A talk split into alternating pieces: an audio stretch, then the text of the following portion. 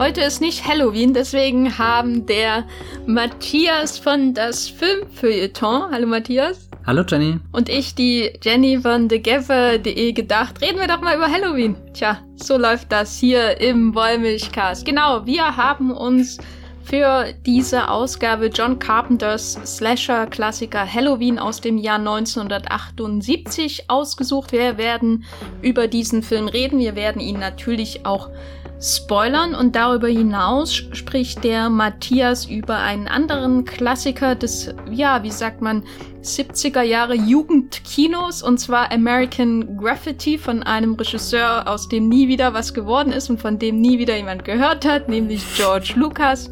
Und ich springe noch ein bisschen weiter zurück und spreche über The Marriage Circle, um den Podcast mit etwas besserer Laune abzuschließen, einem Ernst Lubitsch-Film von 1924. Viel Spaß mit dieser Episode.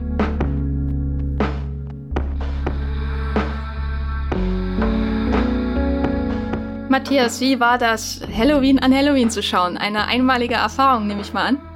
Das war wirklich eine sehr bizarre Erfahrung. Sonst schaue ich immer nur, wie andere Leute fleißig auf Letterboxd all diese Horrorfilme im Oktober schauen und ich verstehe immer nie, warum man dann ausgerechnet im Oktober so viele Horrorfilme schauen muss. Also doch irgendwo verstehe ich es schon. Und ich finde ja diese ganzen Okto äh, äh, Aktionen wie, wie Horror Oktober oder, oder Schocktober eigentlich auch immer ganz interessant. Ich merke nur nie, dass ich selbst dazu einfach nicht die Disziplin habe, mir das herauszusuchen. Ich habe das ein paar Mal versucht und bin immer irgendwie bei Film Nummer drei gescheitert. Und dann ist mir gestern aufgefallen, damn, jetzt war es soweit. Ich habe Halloween an Halloween geschaut und fühlte mich sehr schmutzig dabei und dachte, oh je, jetzt bin ich auch einer dieser Menschen geworden. Und das sage ich irgendwie verurteilend, aber auch irgendwie urteilsfrei. Sucht euch aus, irgendwo dazwischen. Ich habe es nicht bereut, das war ein sehr guter Film, den ich gestern Abend gesehen habe. Und hast du dich gegruselt? Du hast ihn ja schon ein paar Mal gesehen, nehme ich an.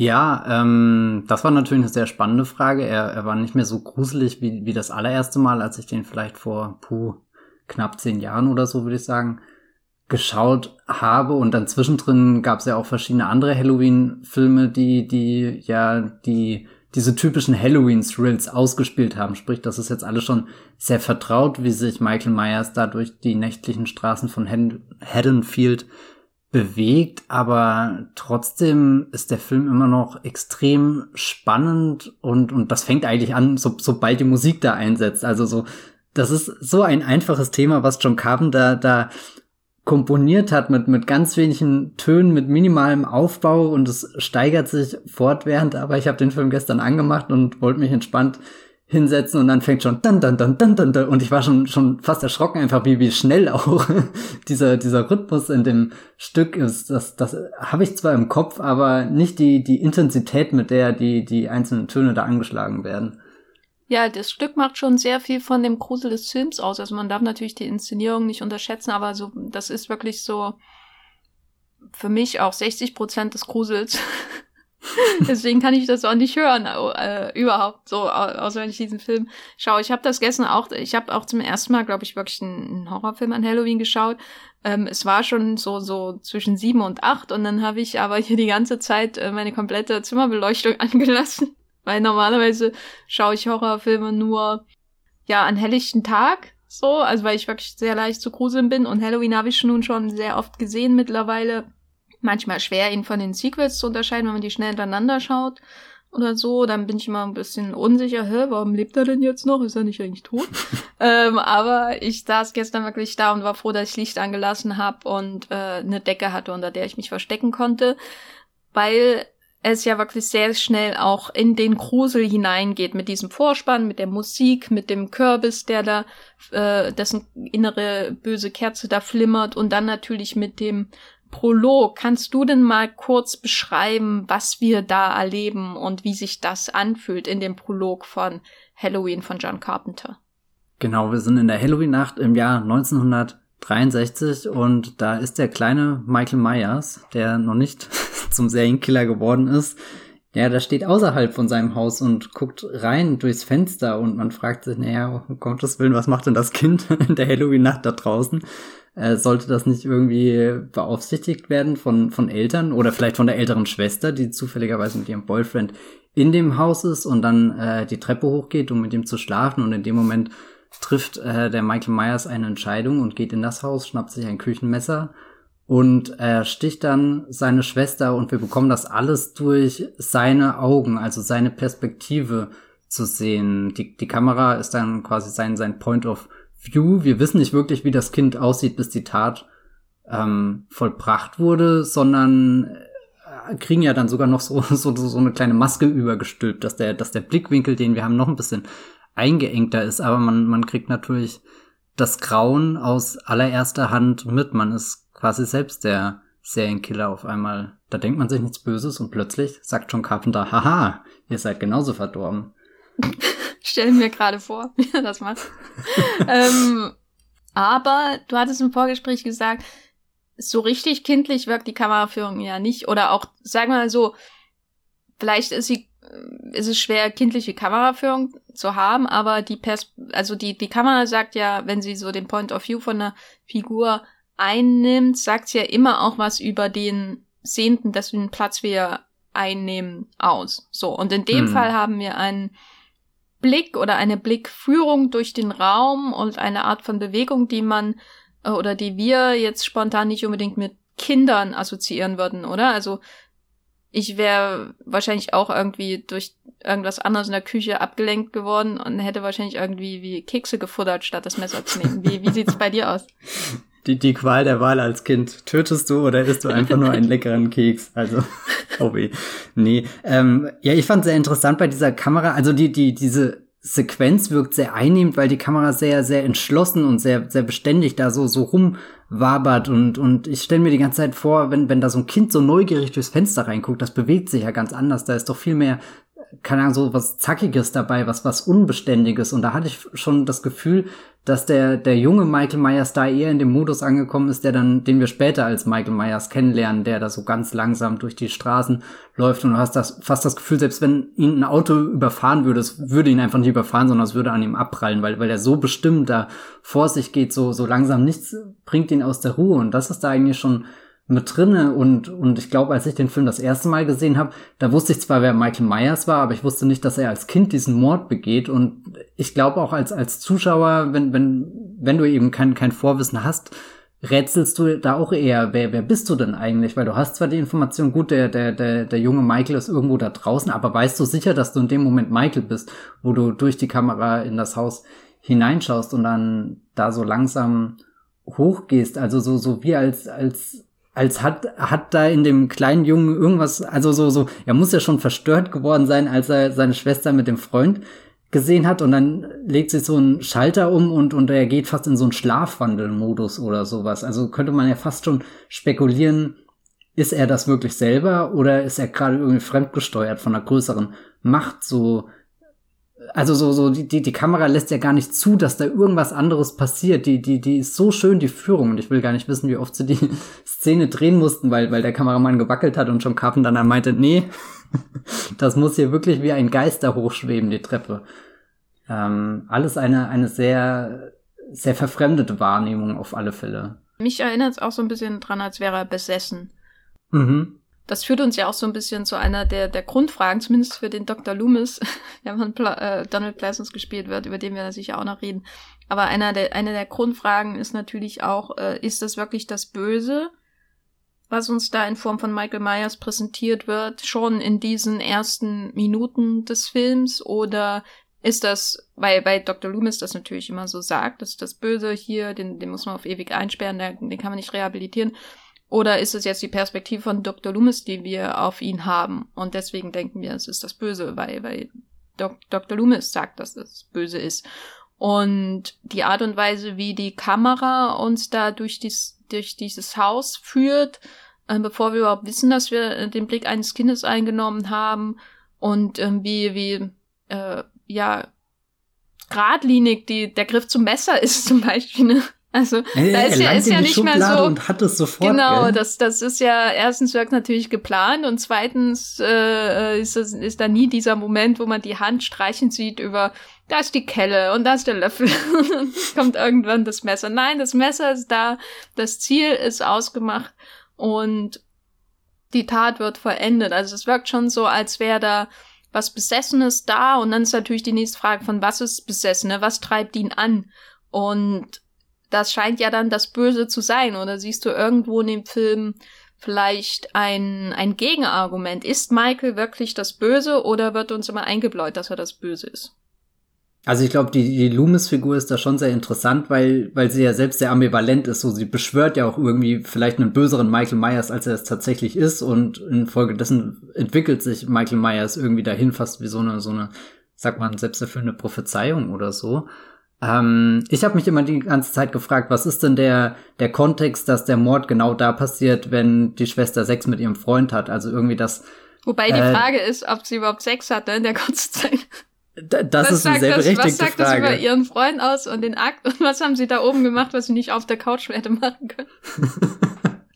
Der Akt ist in 30 Sekunden vorbei, damit der Boyfriend schnell genug die Treppe runtergehen kann aus dem Haus raus. Und er merkt auch einfach nicht, dass da ein kleines Kind mit einem Messer steht. Aber gut, das, das will ich gar nicht kritisieren, dass das alles äh, sehr zügig passiert, weil es wird ja auch dieser Eröffnungssequenz den, den, den einen Atemzug da rausnehmen. Also das ist ja auch irgendwie so verstörend, weil es einfach keinen Schnitt gibt, sondern du bewegst dich genau drauf hinzu und kannst gar nicht entkommen. Im Gegenteil, selbst dann dann wird ja dein, dein, dein Visier quasi noch kleiner, noch enger. Du hast nur noch diese zwei Gespensteraugen, die, die dann sich direkt auf das Opfer zubewegen. Das äh, habe ich mich halt gefragt, so, so, ähm, du bist in diesem Körper eines kleinen Kindes und das kleine Kind sieht jetzt irgendwas, was es nicht versteht oder hat vielleicht auch Beschützerinstinkte. So, da ist dieser andere, keine Ahnung, ältere, junge Mann, äh, der, der, der da irgendwie an die Schwester ran will und, und du bist eigentlich das gewohnt, dass du deiner äh, heilen Familie aufwächst, irgendwie in deinem, deinem Suburbia und, und alles ist irgendwie gut. Du, du hast dieses perfekt geordnete Leben und, und dann bist du auf einmal der, der draußen steht, der, der nicht mehr in dem Haus drin ist, wo er, wo er aufgewachsen ist. Irgendwie eigentlich, eigentlich denkst du, alles dreht sich um dich, du bist das kleine Kind im Haus und jetzt weiß nicht, was, was machst du denn da draußen? Haben dich deine Freunde im Stich gelassen? Darfst du nicht Trick or Treat gehen oder so? Also so irgendwas, hat ja diesen Michael vor die Tür gebracht, dass er da mitten in der Nacht draußen ist und nicht wie, wie jedes andere Kind entweder vor andere Türen klopft, was auch irgendwie weird ist, ähm, oder halt zu Hause sitzt und einen Babysitter hat, was ja eigentlich ein sehr interessantes Motiv ist, weil danach im Film sind ja alle kleinen Kinder immer, zumindest theoretisch, unter der Obhut von, von jemand Älterem, der auf sie aufpassen soll und das hoffentlich auch macht oder eben auch nicht. Ähm, während der Michael von Anfang an allein einfach ist. Ja, dadurch wirft er natürlich auch indirekt so ein schuldiges Licht auf die Schwester, die da ihren eigenen Begehr Begierden nachgeht. Was ja aber auch jetzt, also so, so keine Ahnung, das will ich, finde ich eigentlich seltsam, das zu verurteilen, weil das würde ja Michael schon wieder in so eine extrem konservative Richtung bringen mit er ist, er ist jetzt der, der Böse, der, der hier wieder Ordnung machen muss, der, der anderen Menschen nicht ihre Selbstbestimmung, ihren Spaß gönnt oder so. Ist Michael Republikaner? Definitiv. Ich glaube, er würde Donald Trump wählen. Okay, ich finde das schon mal ein guter, gutes erstes Fazit für diesen Wollmilchcast. ähm, endlich sind wir mal hier richtig politisch geworden. Das finde ich gut. Das, das müssen wir durchziehen. Ja, ich habe auch das Gefühl, je, also, je öfter ich den Film schaue, desto böser wirkt Michael auf mich. Aber andererseits halt denke ich auch immer wieder zurück auf dieses, dieses erschreckte Kindergesichter am Anfang, ne? Wie er da mit dem Messer in dem Vorgarten steht und die Eltern und? verstehen nicht, was da passiert und man hat nur diese aufgerissenen Augen und die, weiß nicht, blonden Haare oder was er da hat und das ist so ein Widerspruch, ne? Man kann es irgendwie schwer zusammenbringen, dass da einerseits dieses Kind ist, was die Tat ähm, ähm, vollbracht hat und andererseits dieses Kind, was da dasteht, als wäre gerade eben ein Geist aus ihm rausgefahren. Ja, und, und vor allem auch irgendwie dieses Kostüm, was er anhat, was so wirkt mit, vielleicht hat er einfach was gespielt, was dann zum Ernst geworden ist, was aber nie so beabsichtigt war. Aber andererseits, weil macht er eben schon sehr geradlinig alles, was er da tut, ne, in dem Haus. Also mhm. das ist nicht spielerisch, kein spielerisches Herangehen in dem Sinne, sondern das ist eher, entweder hat er, der spielt ja 63, also hat er wahrscheinlich, hätte er wahrscheinlich Psycho sehen können. und hat das also der der äh, vielleicht zu ernst genommen, weil die Inszenierung des Todes der Schwester äh, erinnert ja schon stark an die die Duschszene im Psycho inklusive des der körperlichen Verletzlichkeit des Opfers, weil sie natürlich nackt ist, genau wie äh, Janet Lee da unter der Dusche in Hitchcocks Psycho und, und er dann mit dem Messer, genau wie Norman Bates, slash seinen, sein Mutterkostüm, äh, was er da anhat in Psycho und ja, was wollte ich damit eigentlich sagen? Ja. es wirkt eben so, als, als, es wirkt eben nicht, letztendlich nicht wie ein Spiel oder, oder wie ein Unfall, sondern es wirkt sehr konsequent in allem, was er da getan hat.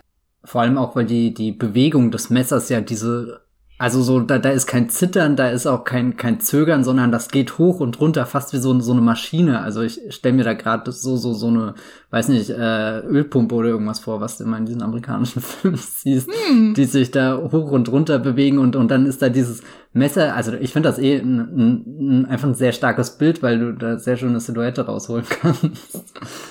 Nun ist danach aber erstmal ein harter Cut und ein Zeitsprung von 15 Jahren und wir sehen den, ja, ersten und einzigen Erwachsenen, der sich eigentlich theoretisch um Michael kümmert, nämlich Dr. Loomis, und der hat äh, keine gute Meinung von seinem ja, Patienten.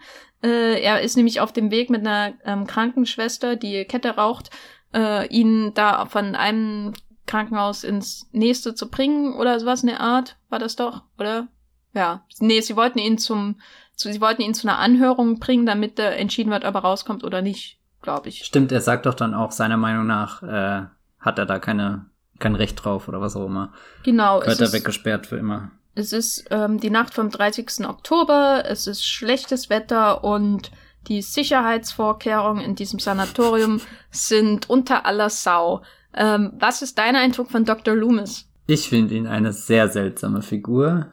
Aber das passt ja auch irgendwie hin, dass der Mensch, der ja eigentlich am besten über Michael Myers Bescheid weiß, selbst manchmal so wirkt, als könnte man ihm nicht wirklich trauen. Also so, er ist zwar der, der dann auch in Haddonfield Alarm schlägt und beim Sheriff drauf beharrt, dass äh, heute Nacht wird noch was passieren. Irgendwo ist er hier. Also das wirkt zwar alles gerade wie so eine ruhige Kleinstadt, aber irgendwas wird passieren. Und ich meine, du untersuchst doch gerade selbst einen Fall, dass irgendwelche Küchenmesser gestohlen wurden. Ist das nicht ein bisschen auffällig? How convenient.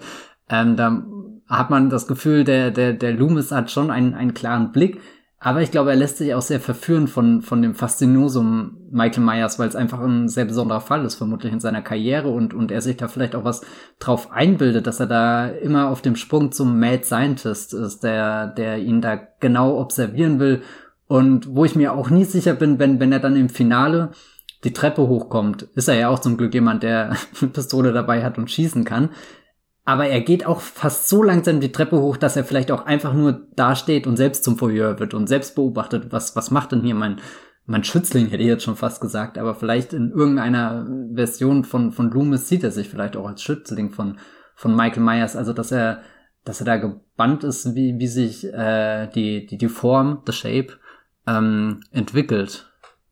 Ja, erinnert so ein bisschen an den Dr. Frankenstein, ne, der so eine Hassliebe zu seinem, ja, in dem Fall nicht Geschöpf, aber zu seinem Wesen hat. Er ist der Einzige, der ihn versteht und deswegen weiß er auch, wie gefährlich er ist. So in der Art. Und ähm, seine Existenzberechtigung ist, dass der andere existiert, so ein bisschen. Also das ist das Einzige, was wir von Loomis wissen, ist ja, dass er Michael kennt. So, und, und der eine speist, er speist sich aus Michaels Wesen, so als darüber hinaus als Figur hat er, ist er nicht vorhanden. So wie Laurie zum Beispiel vorhanden ist, die Freunde hat und äh, Babysitterin ist und äh, äh, Probleme hat mit dem Daten, Dating und so weiter.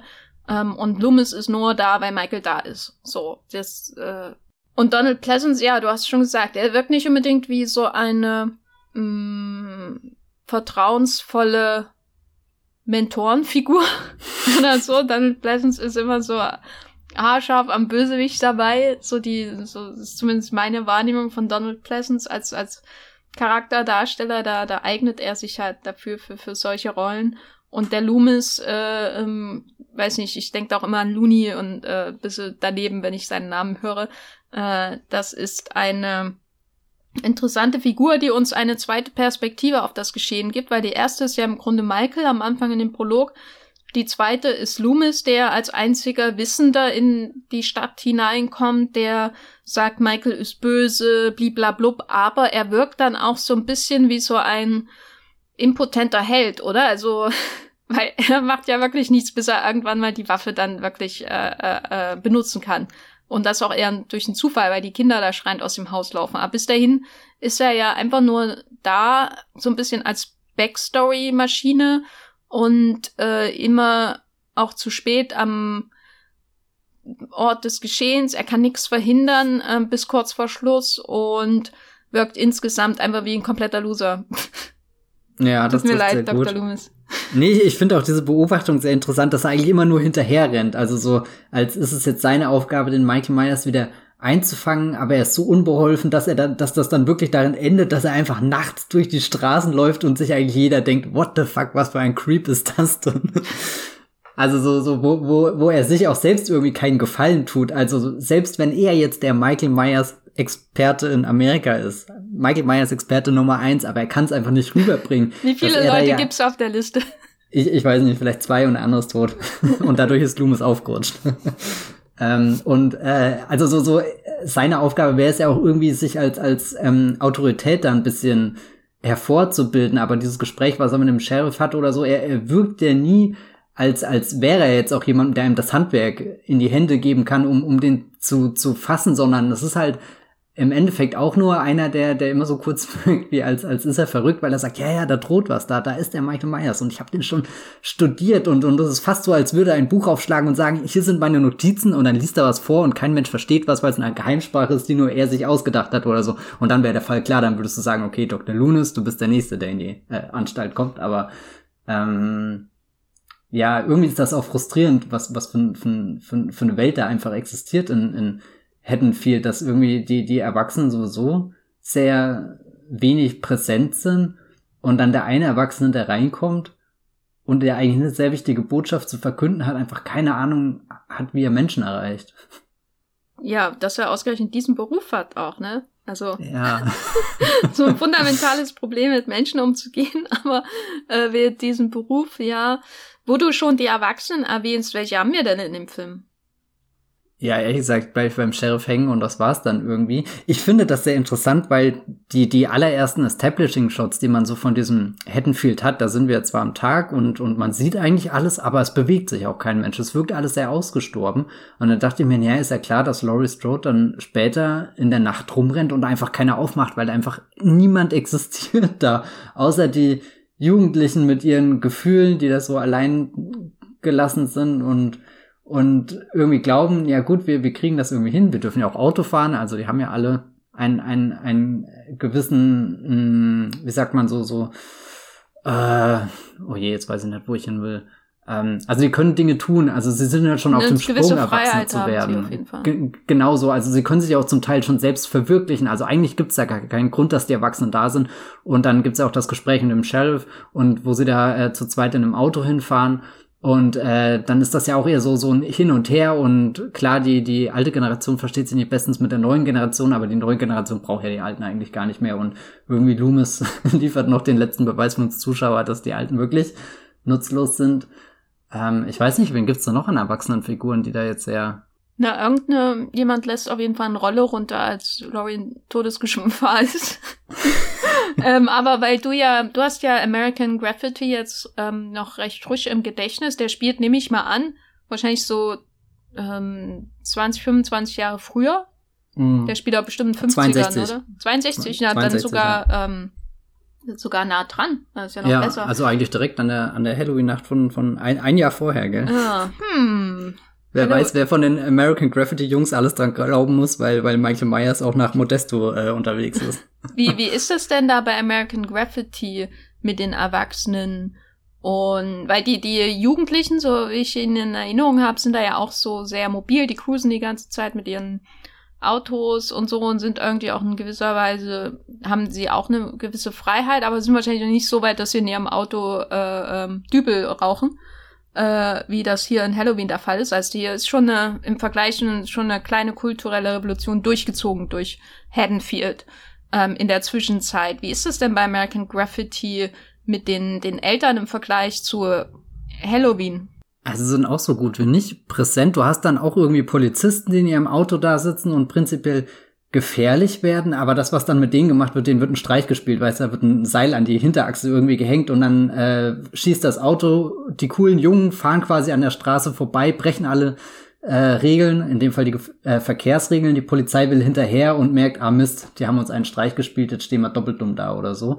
Oder, keine Ahnung, dass du irgendwie Erwachsene hast, die in dem, dem Diner oder was das ist, das sind, die dann eher so auf dem Off die, die jungen Menschen dazu ermahnen, ja, äh, äh, hallo, du bist hier, äh, hast deine Arbeit zu tun und musst nicht in, in dem, dem Ding da rumsitzen und mit jemandem flirten oder so. Also auch eher diese ähm, Spielverderber, diese, ja, keine Ahnung, auch ein bisschen verklemmten, konservativen Eltern, die einfach nicht mehr verstehen, was für eine Kultur gerade Jugend lebt und was da für Fantasien interessant sind oder für Wünsche und Träume. Also auch alle ein bisschen aus dem Bild gefallen und, und dann selbst, wenn ich jetzt gesagt habe, die, die Erwachsenen haben zumindest noch diese Rolle der Gesetzeshüter, es stimmt eigentlich auch nicht ganz. Ein anderer Polizist ist dann auch eher ein Gleichaltriger, der dann auftritt und wo du dich fragst, hm, ist das dann einer quasi, der sich in die uncoole Richtung entwickelt hat oder so, also sehr, sehr, sehr skeptisch den Erwachsenen gegenüber. Hm, ist dann wahrscheinlich einfach so die nächste äh, Entwicklungsstufe, dass die Erwachsenen dann einfach gar keine Rolle mehr spielen, wenn wir 15 Jahre in die Zukunft springen.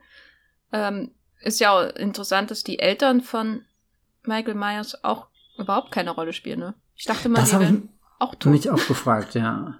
Ich meine, gut, du hast dann noch mal den Grabstein, der sehr prominent äh, ausgegraben wird, wo, wo dir zumindest das Gefühl gibt, okay, da, da existiert ein Bewusstsein für eine Vergangenheit und für Menschen, die vorher da waren, aber es ist auch eher einfach nur grotesk und makaber in dem Augenblick. Also es ist wenig für, hm, wie sähe die Welt aus, wenn diese Menschen jetzt noch da wären. Hm. Es ist vielleicht einfach so, dass die das Jugendzeitalter so auch kinomäßig natürlich schon im vollen Gang ist. Die Eltern, erstens spielen die Eltern keine Rolle und zweitens sind sie auch keine Zuschauergruppe, die angenommen wird für Halloween. So, habe ich das Gefühl, wenn ich mir Halloween anschaue, dann, dann ist es nicht mehr so, dass man irgendwie, ähm, wie zum Beispiel bei Black Christmas von Bob Clark, was ja auch so ein Proto-Slasher ist, so dass ähm, sich so ein bisschen auch über bestimmte Erwachsene lustig gemacht wird, sondern die sind schon völlig irrelevant für die Geschichte. Es ist eigentlich nur noch der Sam Loomis da. Ähm, heißt der Sam? Dr. Sam Loomis, ja. Dr. Sam, hier ist Sam, der, der amerikanische Sam. Also noch mehr Autorität kann man ihm gar nicht zusprechen und trotzdem ist er so ein Versager. Uncle Sam unser, hat total verkackt. Unser Urteil ist wirklich hart, ne? Also Michael ja. Myers ist Republikaner und hätte Trump gewählt und Sam Lewis ist ein absoluter Versager und darüber hinaus sind die Erwachsenen alle total irrelevant und das ist, das ist Haddonfield und Aber dann ist das, äh, weil, weil, weil wir jetzt sehr über die, die Inkompetenz von Erwachsenen oder so steht ja jetzt im Bild und dann denke ich mir ein paar Jahre später, nee, Quatsch, ein paar Jahre früher kommt ja eigentlich Jaws, gell? Und da sind ja eigentlich die Erwachsenen, die, die das, die den Hai fangen und, und, also so, so auch irgendwie, du hast da eine Bestie, die sich irgendwie rumtreibt und, und eine Bedrohung darstellt für, für Leben, Lebende. Ähm, und, und da sind ja eher diese, diese drei Männer, die definitiv nicht mehr jugendlich sind, aber die dann trotzdem wieder ein bisschen Ordnung reinbringen in, in das Chaos, was der Hai anrichtet. Ja, ich glaube, der Richard Dreyfuss ist so am ehesten jemand, der äh, nach Haddonfield kommen könnte, ohne so einen Hell High, äh, äh High, High äh, Fellow Kids Vibe abzugeben. Ne? Weil der war ja so ein bisschen wenigstens minimal Counterculture mäßig und äh, ja, die anderen, das sind, das sind alles alte Säcke, ne? ohne jetzt Ages zu sein. das waren Helden aus einer anderen Generation, auf jeden Fall. Und ja, da ist auch, das ist natürlich auch wieder so, dass der, der Slasher-Killer, also in dem Fall der Hai, äh, äh, natürlich auch ähm, junge Menschen zum Teil targetet, die ihren Gelüsten nachgehen. Mhm. So wie, wie hier. Der Lustkiller. Der Lustkiller, genau. Wobei man natürlich auch sagen muss, dass bei dem Hai könnte ich mir schon vorstellen, dass der einfach so ein echter Hedonist ist, der darüber halt auch über der der halt sein Fleisch ganz besonders gewählt auswählt und ähm, auch auch Lust dran hat, das zu fressen. Bei Michael Myers bin ich mir nicht sicher, inwiefern ihm das Töten Lust bereitet. Ich überlege gerade, sein, sein, sein schweres Atmen, was wir so hören, zeugt ja wirklich von, das ist ein Kraftakt für ihn auch. Er, wer, wer weiß, wie er körperlich mittlerweile aussieht in den 50 Jahren, die er da in der Psychiatrie verbracht hat, äh, keine Ahnung, vielleicht ist er auch schon total zerfallen oder so. So wie alt ist er eigentlich? Also er könnte auch von 20 bis äh, 80 Jahre alles irgendwie sein, so wie sich dieser Körper bewegt. Andererseits dieses Anpirschen und dieses Observieren und und ja allgemein der Voyeurismus, das ist ja eigentlich irgendwas, wo wo wo er drin ist in diesem Spiel, in diesem Spaß, keine Ahnung.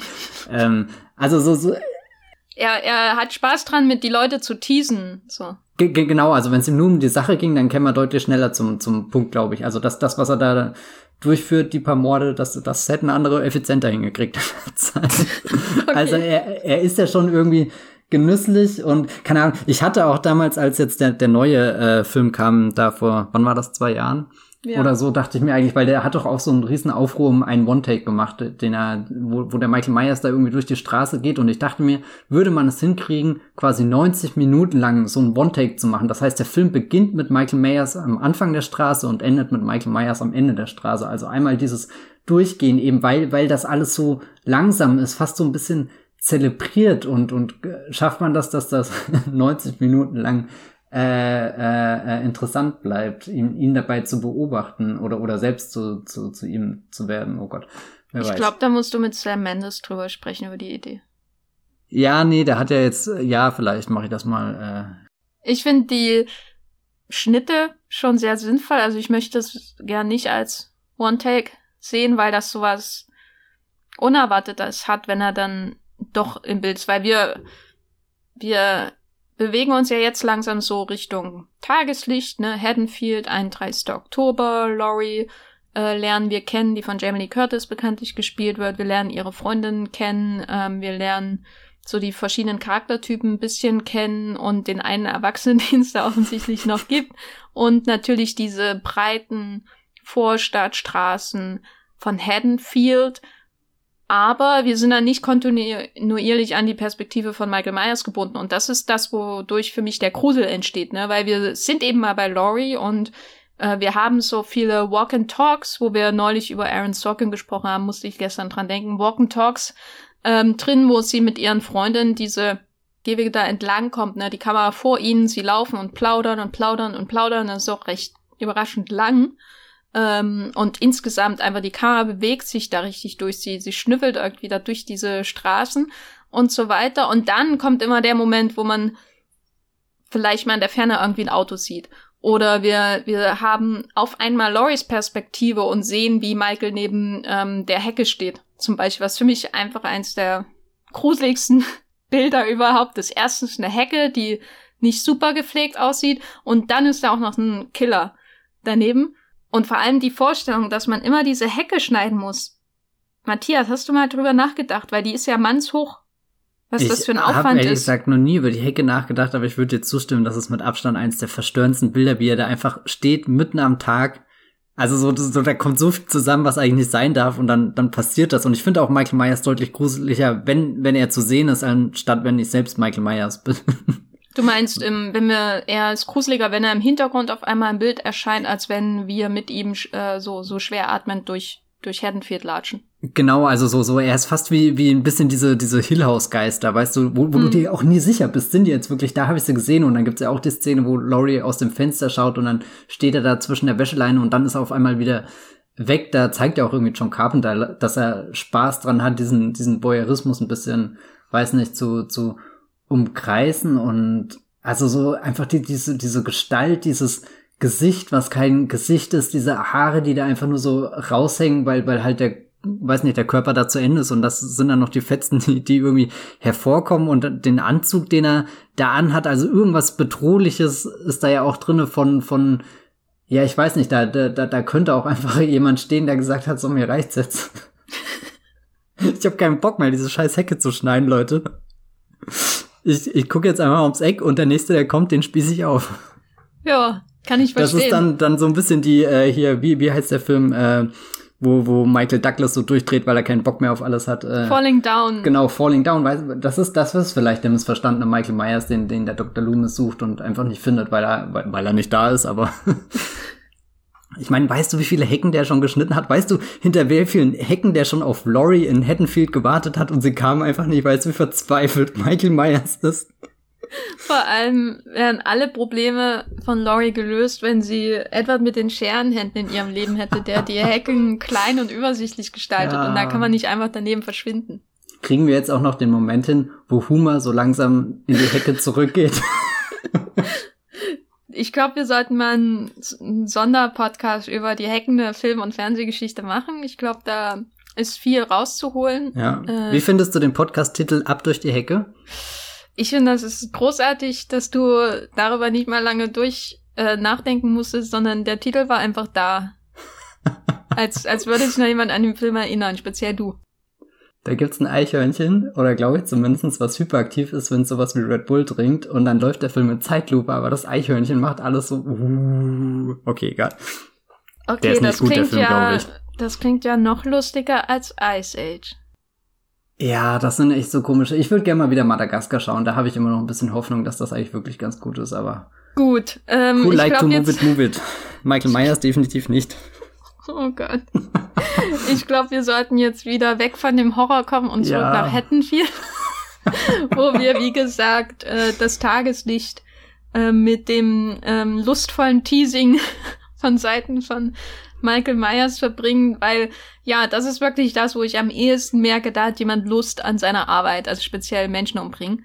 Ähm, Erstens, wie er da neben der Hecke steht, zweitens, wie er sie ähm, in dem Auto verfolgt und einfach so stehen bleibt, ne? Und man, also es geht ihm natürlich darum, ihr Angst einzujagen. Und das ist für mich immer der Moment, wo es über das funktionale, äh, ich bin besessen und will Leute killen, hinausgeht. Da geht es darum, eine Präsenz zu sein in ihrem Leben. Also da ist man natürlich Shape, so the Shape halt, aber eben es geht darum, sich in ihr Leben hineinzudrängen und Teil davon zu sein, einfach weil man in ihrem Blickfeld ist. Eher in diesem Fall. Aber dann natürlich auch diese ähm, im Vorgespräch erwähnte Szene, wo Sam Loomis vor dem Eisenwarenladen steht, der ausgeraubt wurde. Unter anderem wurden Messer und Seile. Was macht er mit den Seilen eigentlich? Ähm, benutzt er die mal? Hm, na, den einen hängt er doch irgendwie so auf, aber ich weiß gar nicht, ob er dafür ein Seil verwendet oder was anderes. Ja.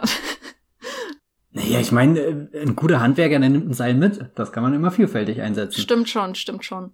Und äh, ja, wie gesagt, der Laden wurde ausgeraubt und Sam Loomis steht irgendwie davor und wir sehen ihn und im Hintergrund sehen wir diese Kreuzung, wo das offen, wo, wo sein geklautes Auto quasi von links nach rechts ultra langsam langfährt und Sam Loomis schaut so nach rechts und nach links.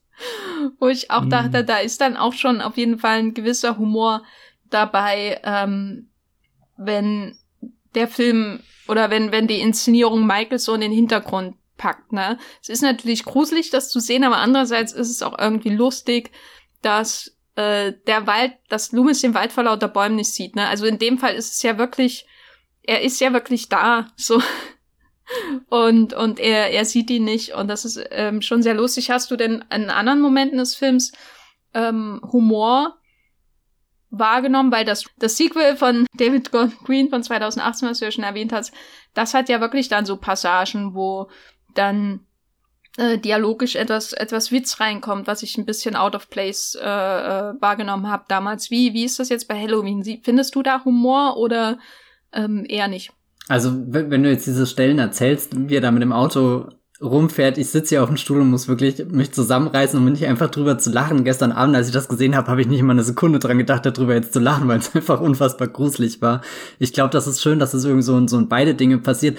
Was ich mir gestern Abend manchmal gedacht habe, ist diese ständigen Telefonate von Babysitter zu Babysitter und eigentlich bist du auch nur irgendwie so im übernächsten Haus und so und äh, da, da, da hast du, bist eigentlich ein junger Erwachsener, hast Verantwortung über ein Kind, aber irgendwie alles ist wichtiger, als auf dieses Kind zu schauen. So, ja, yeah, ja, wir gucken mal Fernsehen und keine Ahnung was. Das waren so manchmal ein paar Stellen, wo, wo ich dachte, da steckt auch irgendwas drin. Ich weiß nicht, ob es wirklich Humor ist oder eher dieses, so ein bisschen, diese, diese, eine absurde Geste im Vorstadtleben verfolgen oder so. Ich weiß es nicht. Ich war ehrlich gesagt nie Babysitter. ähm, weiß nicht, was da so, so gang und gäbe ist. Ähm, aber ich weiß nicht, ob sich John Carpenter da vielleicht ein bisschen drüber lustig gemacht hat, dieses hier und da und das sind die Jugendlichen, die ja eigentlich nur die Babysitten, also die Verantwortung für jemand anderen übernehmen, um selbst freier zu sein, weil du bist ja dann in der Wohnung, die dir nicht gehört, aber kannst auf Radio, auf, äh, ja, Radio bestimmt nicht, das ist total interessant für dich, aber keine Ahnung, du hast einen Kühlschrank zum Beispiel, das ist doch schon mal geil oder so, mm. ähm, den du, den du leer essen kannst. Das ist immer irgendwie das Bild, was ich von, von Babysitten habe, aber das ist vermutlich auch sehr, sehr filmgeprägt. Alles da, der, der Babysitter ja in den seltensten Fällen im Film die Funktion hat, wirklich ein Babys zu sitten, sondern das ja eher so Mittel zum Zweck ist, um, um andere Dinge in Gang zu setzen oder was auch immer. Für mich gab es so noch einen wirklich lustigen Moment, aber in den ich mich auch tief hineinfühlen konnte, wo ähm, ich weiß nicht, welches von den jungen, jungen Frauen das ist, aber ähm, die, die auf das Mädchen aufpasst, bevor sie es rüber zu Laurie mhm. schafft. Und da gibt's so einen Shot, wo das Mädchen allein auf der Couch sitzt und so diesen Horrorfilm schaut. Ja, ja, und, und so ganz ans Eck gedrückt ist an der Couch, gell? Und da dachte ich auch, okay, selbst wenn ich einen Babysitter gehabt hätte, wäre mir das wahrscheinlich damals trotzdem passiert. Und das hat mich dann auch wieder beruhigt, weil so, dass diese Situation, die hatte ich mehrfach in meiner Kindheit, ich auf der Couch sitze und was schaue, was ich nicht schauen sollte. Ähm, nur wurde ich dann hinterher zum Glück nicht von Michael Myers gejagt. Ah. Aber wärst du lieber in Howard Talks das Ding oder wärst du lieber in, in Michael Myers, was auch immer? Michael mm. Myers, Michael Myers. Na, bei Howard Talks sind halt die Leute super unsympathisch, ne? Finde ich. Äh, ich fände das, also, nee, dann lieber bei, bei den Teenies, weil, ähm, obwohl ich kein großes Mitleid hatte, fand ich die irgendwie alle irgendwie alle so nett zumindest. Ne? Also es war nicht so wie jetzt, wenn man so ähm, Slasher-Filme anschaut aus der unmittelbaren Post-Scream-Zeit, wo man das Gefühl hat, oh, hoffentlich bringen die einfach alle um. Ähm, wo es nicht mal die Mühe gemacht wird, sondern wo man das Gefühl hat, also die sympathisch zu gestalten oder irgendwie interessant zu gestalten, wo man das Gefühl hat, der Regisseur äh, oder, oder wer auch immer es geschrieben hat und alle, die daran teilgenommen haben, sind einfach nur sadistisch veranlagt und freuen sich daran, diese jungen Menschenkörper zu zerstören, so. Aber wenn ich Halloween schaue, finde ich die zwar nicht ultra sympathisch, also da finde ich die, die Figuren in Black Christmas zum Beispiel wesentlich einnehmender, ähm, weil die da, weil da wirklich sehr viel Zeit dran verwendet wird, sie, sie zu charakterisieren. Aber sie wirken irgendwie trotzdem authentisch. So, nicht so mit, ähm, nicht so wie, wie aufgestachelt, nicht so als wollte jemand uns aufstacheln, dass wir sie tot sehen wollen. Wie, wie hast du denn die, die Teenager wahrgenommen? Ähm, also ja, ja ähm, auch als als als identifizierbar, weil du gerade Black Christmas sagst. Ich glaube, da ist auch ein Vorteil, dass die lange Zeit dann doch irgendwie so zusammenhängen und halt in diesem einen Haus sind. So, für das ist halt deren Existenz. Da da leben sie, da wohnen sie, das verteidigen sie ja dann auch vielleicht zu einem gewissen Grad. Ähm, ich mochte die Szene sehr, die du vorhin beschrieben hast, wo Laurie mit ihren Freundinnen da auf der Straße langläuft, da merkst du richtig, die leben da. Das sind Jugendliche, die, keine Ahnung, machen da irgendwas. Also die existieren wirklich. Das, das ist greifbar in dem Film und ich glaube, was dann problematisch ist, dass dir die anderen Figuren ziemlich egal werden, ist halt, dass Laurie sehr schnell aus denen dann rausgerissen wird und, und eben allein ihr Babysitting macht und dann nur noch übers Telefon verbunden wird, aber dieses Telefon hat dann doch eine sehr lange Leitung, also irgendwie eine sehr große Distanz zu den, den anderen Jugendlichen, das am Ende halt nur noch Laurie als Identifikationsfigur für mich immer übrig bleibt, was glaube ich jetzt auch nicht schlimm ist, was was sie ja auch noch ein bisschen in eine, also es ist ja aufregender und spannender dadurch, du fieberst ja noch mehr mit ihr mit, dadurch, dass du weißt, wie wie einsam sie ist und und dass sie da jetzt auf einmal zwei kleine Kinder hat, auf die sie aufpassen muss und es irgendwie so hoffnungslos wirkt, auf irgendjemanden zu warten, der da in so einem Deus Ex Machina Moment reinkommt. Das ist ja eigentlich auch ein äh, äh, förderlich für die Spannung, sage ich mal, zu, zu wissen, dass nicht jeden Augenblick doch noch irgendein Freund aus dem Badezimmer kommen kann, der, keine Ahnung, gerade gemerkt hat, ups, ich bin in der Badewanne eingeschlafen oder so. ähm, das gibt ja auch immer mal wieder solche Szenen, wo es schwer ist, die, die dann stimmig irgendwie einzubauen oder, oder gut zu balancieren, dass es halt nicht wirkt wie so ein Zack-Fingerschnipp und, und jetzt ist das Problem gelöst. Ähm, es ist noch nicht auf dem Scream-Level, glaube ich, wie, wie da die Jugendlichen miteinander äh, umgehen, klarkommen, wie, wie du da reingerissen wirst in den Jugendalltag. Aber es ist schon ziemlich gut, finde ich, in Halloween gelöst. Ja, Scream ist eher so, als würde jemand versuchen, die, das Cast von Friends umzubringen. du hast irgendwie 200, gefühlt 200 Folgen mit denen verbracht und dann kommt jemand, um sie zu töten. So, obwohl du natürlich nicht so viel Zeit mit denen verbringst in Scream, aber die sind alle so, so klar skizziert ja. und alle fähig, One-Liner rauszuhauen. Ich meine, Scream schafft dir aber auch ein bisschen so, so ein, äh, mehr so ein heimliches Gefühl, keine Ahnung, ob das jetzt angebracht ist. Ich habe Scream auch schon lange nicht mehr gesehen, aber jetzt so rein aus der Erinnerung, der Halloween legt halt ab der ersten Sekunde mit dem Kürbis im Dunkeln, der da flackert und lodert und die, die Musik, die, die ja diese, diese schrille Dum hat und, und dann im Hintergrund das Boah, was langsam ansteigt. Also so John Carpenter setzt ja ab der ersten Sekunde den Tonfall da fest und sagt, nee Leute, das was jetzt kommt, ähm, da fühlt ihr euch definitiv nicht wohl und und eigentlich mag ich mag ich das äh, dann wenn wenn ich zumindest kurz den den Einblick habe in irgendeinen Film, der vielleicht auch von, keine Ahnung, äh, in den 80ern von John News oder so gemacht wurde, dass ich dann so, so einen kleinen Breakfast Club da drin sehe und mir eigentlich denke, oh mein Gott, wie toll wäre das einfach, das als Highschool-Setting oder so jetzt zu erforschen. Und dann weiß ich nämlich, was auf dem Spiel steht irgendwie. Da, da gibt's dann was, für das es sich zu kämpfen lohnt. Äh, aber wir haben ja immerhin Laurie, äh, für die lohnt es sich ja zu kämpfen. Sie ist ja nicht umsonst als Final Girl in die Geschichte eingegangen. Und ja, wie du schon angedeutet hast, sie wird eigentlich sehr stark isoliert. Also sie erinnert mich manchmal so ein bisschen an ähm, die Hilflosigkeit von Drew Barrymores Figur am Anfang von Scream, so, weil die ist ja dann wirklich auch isoliert von den anderen, während wenn man später Scream da, dann halt weiterschaut, hat man eben die Gruppe und das gegenseitige, äh, die gegenseitigen Verdachtsmomente und so weiter und so fort. Und äh, Drew Barrymore ist da einfach in ihrer fast schon Villa so sieht's ja jedenfalls aus, ähm, äh, hilflos ausgeliefert und Laurie ja letztendlich auch. Sie klopft bei den Nachbarn, als es dann letztendlich zu diesen Morden kommt und, und die Rollos gehen runter, was ein sehr immer noch verstörender Moment für, ich, für mich ist, weil du hast ja schon beschrieben, ähm, dass Haddonfield sehr ausgestorben wirkt so. Man sieht nur noch, eigentlich nur die Kinder auf der Straße und das Auto und dazwischen ist irgendwie ein Loomis, der durch die Gegend irrt und immer zur falschen Zeit am falschen Ort ist. Der wird echt äh, nicht besser hier in dem Podcast. Das nee, nee, wir müssen leider sehr stark auf ihn, auf ihm rumhauen. Und mhm. ähm, dann ist da dieses Haus, wo sie um Hilfe schreit, ne? Das kann man ja gar nicht falsch verstehen, was da passiert. Das ist ja nicht, das klingt ja überhaupt nicht nach einem Halloween-Gag oder so, nach einem Prank. Und dann geht da dieses Rolle runter. Das ist für mich immer so ein vernichtender Moment ähm, für so ein Vorstadtleben, wo jeder Nachbar jeden kennt, eigentlich. Na, vor allem, du bist da, du rennst aus deinem Haus raus und schreist um Hilfe. Also so noch, noch ein deutlicheres Signal gibt's ja eigentlich nicht.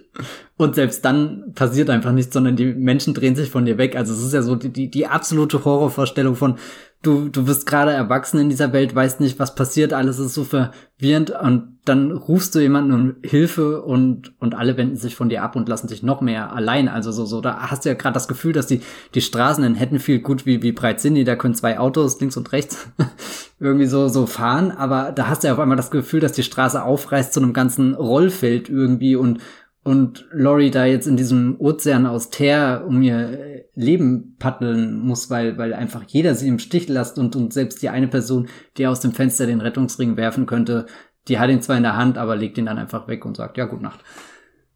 Wo ist Jack Sparrow, wenn man ihn braucht? Jack Sparrow. das habe ich jetzt nur deswegen gefragt.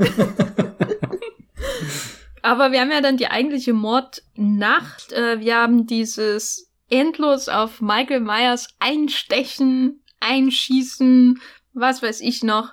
Und er steht immer wieder auf.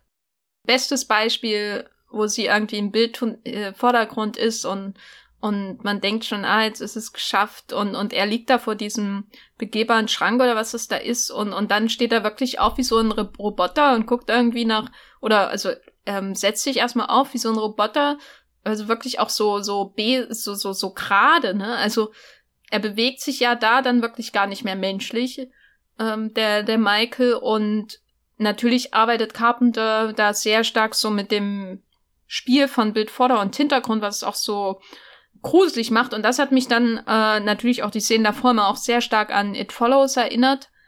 Äh, natürlich, was es irgendwie alles noch gruseliger macht. It Follows, den, den Film, der, der lang vor Halloween kam. Genau, die, die Einflüsse sind offensichtlich. Also Ja. von It nee, ich Follows musste auf aber, ich musste auch sehr oft an It Follows denken. Ja, ne? Auch so die Farben allein, die, die Carpenter und, und hier, äh, Gott, wie heißt der Regisseur? Drei Mitchell, Namen. Ja, genau, Mitchell, irgendwas dabei. David, Robert, Robert, David, Vielleicht auch ein Green dabei? Nee, David Gordon Green ist der andere. Ach, Ja. Es ist sehr Jack verwirrend. Sparrow. Wie findest du denn das, diesen Moment, wo man merkt, dass Michael Myers nicht sterben kann? Weil das ist, macht der Film ja schon sehr klar. Ist, also, ist es dann so, ist das dann zu viel? Irgendwie, also, weil vorher könnte man immer annehmen, da ist irgendwie was Menschliches unterwegs, aber wenn er nach der nächsten Kugel äh, immer noch verschwindet, wenn er irgendwie äh, einen Draht in den Kopf bekommt und was weiß ich, was ihm da alles in, in den Körper gestochen wird und dann steht er immer wieder auf, steht wieder auf, steht wieder auf. Gibt es da für dich einen Abnutzungseffekt? Ich glaube eher, das ist so, so, da, da wird er zu dem Michael Myers, der am Anfang schon durch diese ruhige Kamera angedeutet wird. Also du, du hast gesagt, er steht wie so ein Roboter auf und das fand ich auch sehr gruselig. Dieses, du hast die Unschärfe im Hintergrund, du kannst gar nicht genau erkennen, du merkst einfach nur, da ist wieder die, die, die Shape, also diese Form. Ich finde das eh so unglaublich, dass, also so diese, allein das zu lesen, wenn, wenn jemand einen Text über Halloween schreibt und dann lese ich The Shape, dann stellen sich bei mir irgendwie alle Rückenhaare, weil das, ja auch irgendwas ausdrückt von da ist einfach etwas, aber man kann es gar nicht genau benennen. Da ist einfach eine Form, wir haben einen Umriss und, und der Umriss ist dann selbst in den verschwommenen Bildern so bedrohlich, wie als würde dir halt der Norm Bates aus Psycho sein, sein Messer direkt in den Hals rammen. Also so, so den, den Norm Bates, den siehst du ganz scharf und da siehst du dann auch den Wahnsinn in seinen Augen und da merkst du, okay, hier ist jetzt äh, Gott und die Welt verloren, also da, da passiert nichts mehr. ich werde jetzt sterben.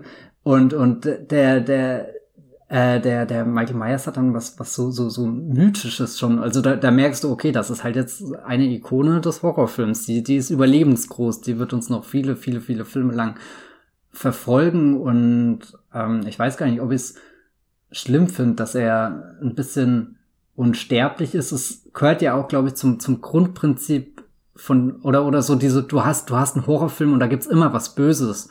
Und das verschwindet einfach nicht. Also das, das macht ja einen Horrorfilm, gibt dem nochmal ein ganz anderes Gewicht, als wenn du weißt, aha, wir können das, das Böse einfach, ähm, so weißt du, die drei Handgriffe und dann haben wir es unter Kontrolle. Und, und ich meine, noch besser ist ja da eigentlich hier äh, Freddy Krüger aus den, den Nightmare-Filmen, wo, wo das Ganze ja noch, wo, wo, wo, wo dann die Räume verschwimmen, also wo du die Realität hast und dann die Traumwelt und das geht ineinander über und, und du, so, so weißt du, so auf der einen Seite schläfst du da ruhig im Sessel ein und keiner denkt sich was Böses, aber in dir drin tobt gerade ein Kampf um Leben und Tod und, und, und du weißt gar nicht, wie du dem entkommen kannst. Und, und das macht ja den, also das macht diese Horrorfigur nochmal deutlich unheimlicher und, und sorgt ja irgendwie dafür, dass du nachts aufwachst und, und schreist, weil, weil du eben weißt, gut, ich habe vor drei Stunden Halloween geschaut, aber der, der Michael Myers, der läuft da draußen immer noch rum. Kann den mal bitte jemand einsperren? Nach Möglichkeit nicht Dr. Loomis, weil wer weiß, was dabei herauskommt.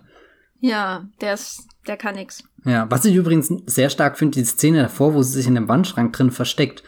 Und sie geht da ja immer rein und schließt das ab und sobald sie abschließt, denkst du ja, äh, natürlich kommt er da durch. Hast du den mal gesehen? Allein die, die Körpergröße, so der lehnt sich einmal da dran und dann bricht der Schrank zusammen und trotzdem rüttelt er da dran. Und es ist so unerträglich, weil du genau weißt, der Schrank wird nie halten, aber es ist trotzdem so ein Zeitspiel und, und also finde ich wahnsinnig effektiv, wie, wie auf einmal diese, diese ganze kleine Welt, in der Laurie dann einerseits eingesperrt ist, sich andererseits in Sicherheit gebracht hat, das ist ja dieser, dieser schmale Grat dann, und die wackelt dann auf einmal komplett, also so, so, da, da ist sie ja selbst irgendwie in so, so, so, so einer Höhle drin, die, die einzustürzen droht und, und du weißt ganz genau, die, die, die, das dünne Holz, das kann nie ewig halten und, und das macht so unerträglich. Es wäre viel leichter, wenn, wenn er einfach reingehen würde, zack, Einschlag und sie rausreißen würde oder so.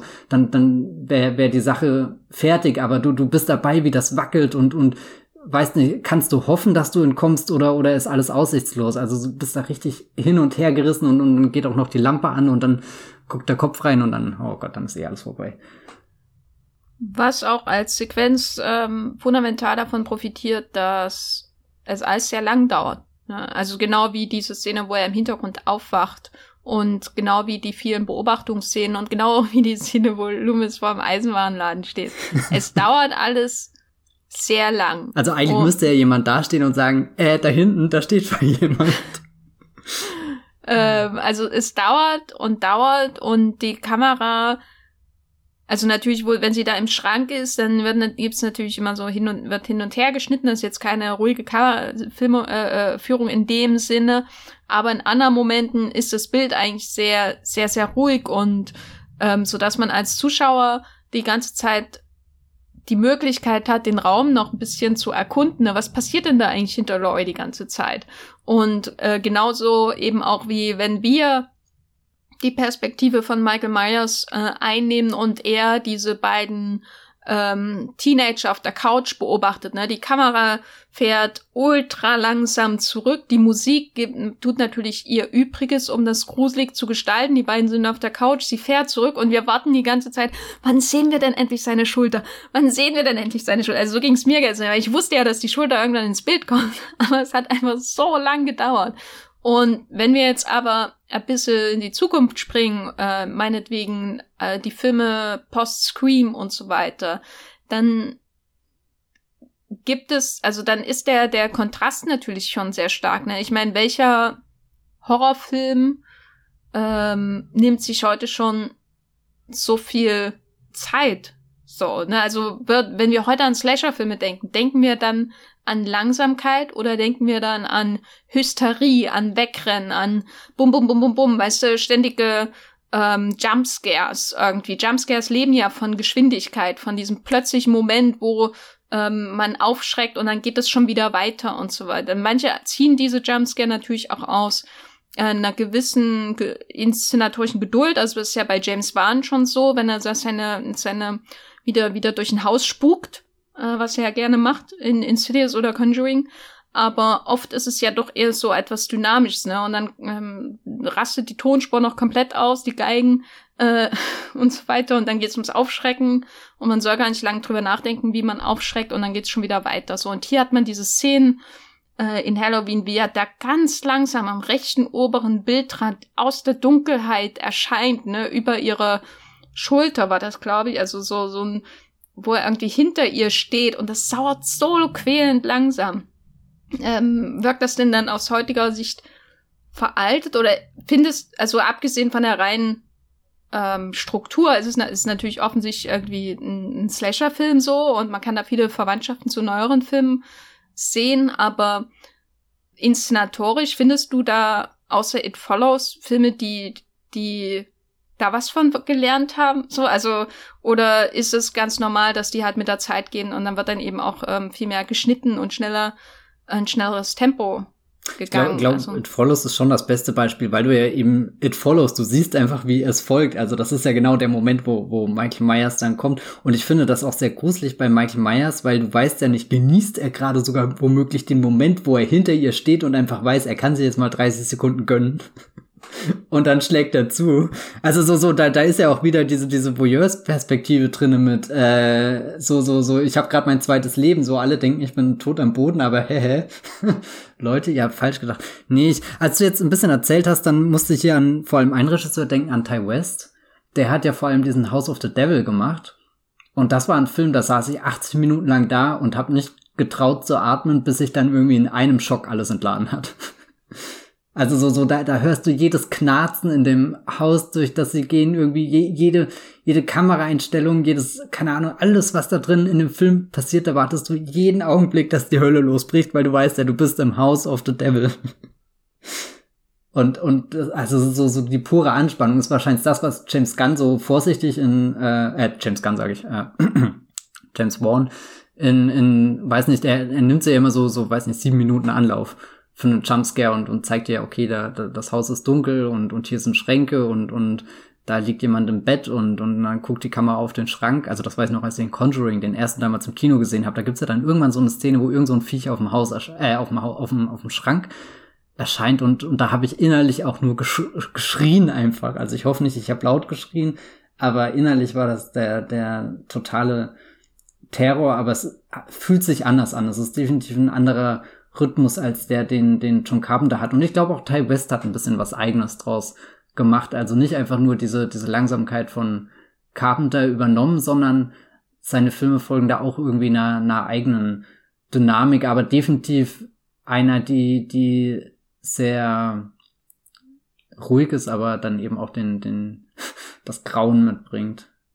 Was ich bei der Langsamkeit in dem Zusammenhang interessant finde bei Carpenter ist doch eigentlich, dass die Musik sehr dynamisch ist, oder? Also wie finde, wie, wie bringt er das denn zusammen? Oder, oder ist das ein, nehmt euch das als Kontrast wahr? Weil dieses musikalische Thema von Halloween ist für mich schon sehr, ja, eher, eher äh, äh, ähm, gehen bis, ah, vielleicht soll ich langsam rennen, ne, ich am Leben bleibe, während die Inszenierung ja schon sehr getragen ist, bis, bis es dann wirklich zur entscheidenden Auseinandersetzung in dem Haus kommt. Und selbst da gibt's ruhige Passagen eigentlich von der Inszenierung. Wie, wie, wie funktionieren denn da Musik und Bild, wenn sie zusammenkommen bei Carpenter?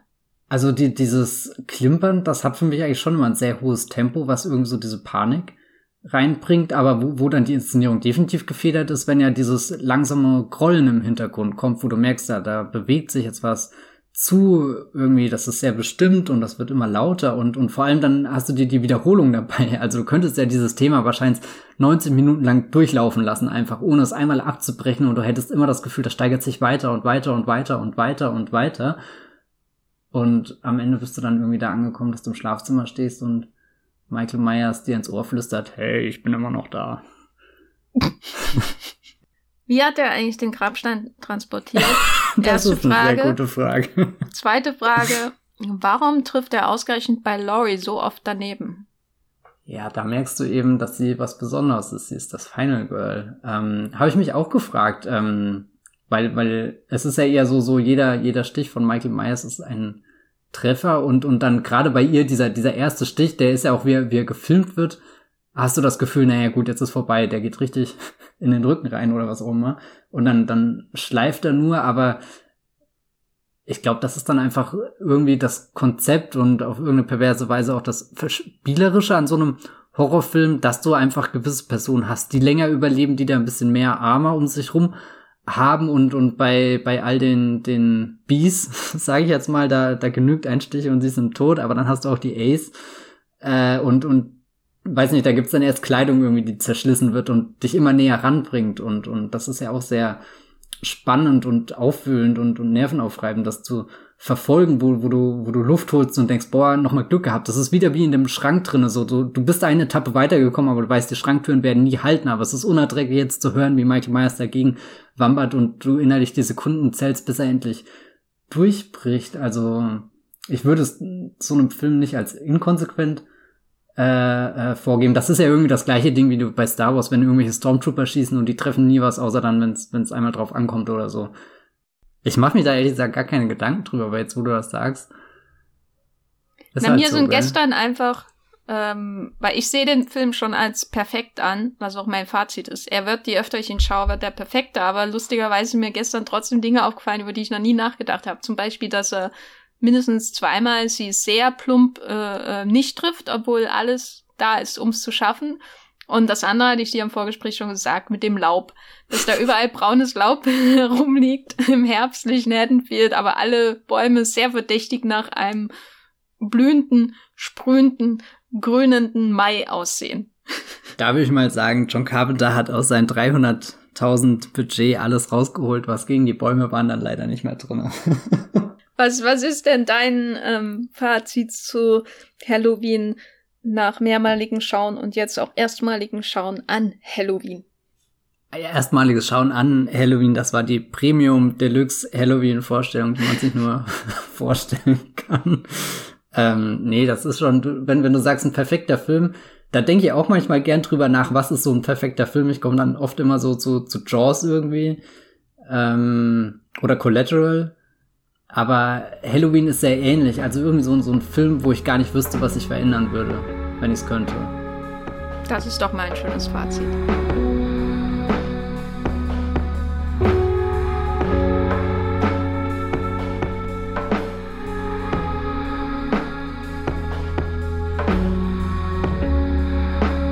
Dann springen wir äh, gleich von äh, 1963, ein Jahr früher, nach Modesto 1962 in American Graffiti von George Lucas. Ein Film, den ich jetzt zum zweiten Mal in meinem Leben gesehen habe. Da war ich gestern selbst ein bisschen überrascht, als ich nachgeforscht habe und versucht habe herauszufinden, wann ich ihn das erste Mal gesehen habe. Und ich kann mich wirklich nicht mehr genau dran erinnern. Ich würde es irgendwann 2000 zwölf oder dreizehn verorten und und es ist sogar so verwirrend, dass ich nicht mal weiß, wie ich den damals gesehen habe, weil ich hatte ihn irgendwie nicht hier zu Hause, was mich verblüfft hat, weil ich eigentlich äh, der Meinung bin, ich habe eine sehr gute George Lucas Sammlung. Gut, er hat jetzt auch nicht allzu viele Filme gedreht und ähm, dann habe ich aber trotzdem den Blick hineingewagt. Der Hintergrund ist, ich lese gerade die Biografie von George Lucas und schaue dann nebenbei die äh, Filme, wo ich gerade äh, angekommen bin, in dem Buch und da war jetzt nach äh, THX sein, sein quasi seinen ersten Kinofilm,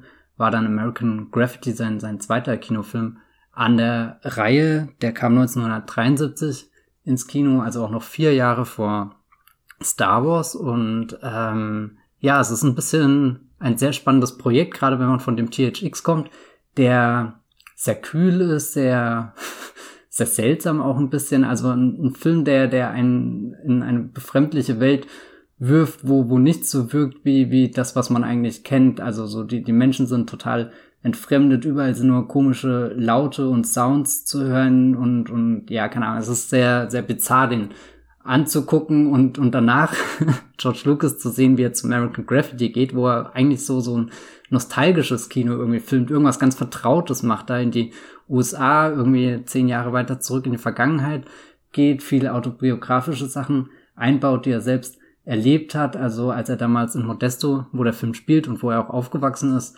ähm, da war es eine große Leidenschaft, wie ich jetzt gelesen habe, das äh, Autofahren, also das Cruisen, wirklich einfach nur abends, das haben die Leute scheinbar früher in ihrer Freizeitbeschäftigung gemacht, sind ins Auto gesetzt, die Straße hoch und runter gefahren und dann halt, weiß nicht, irgendwelchen Mädchen hinterhergejagt oder so.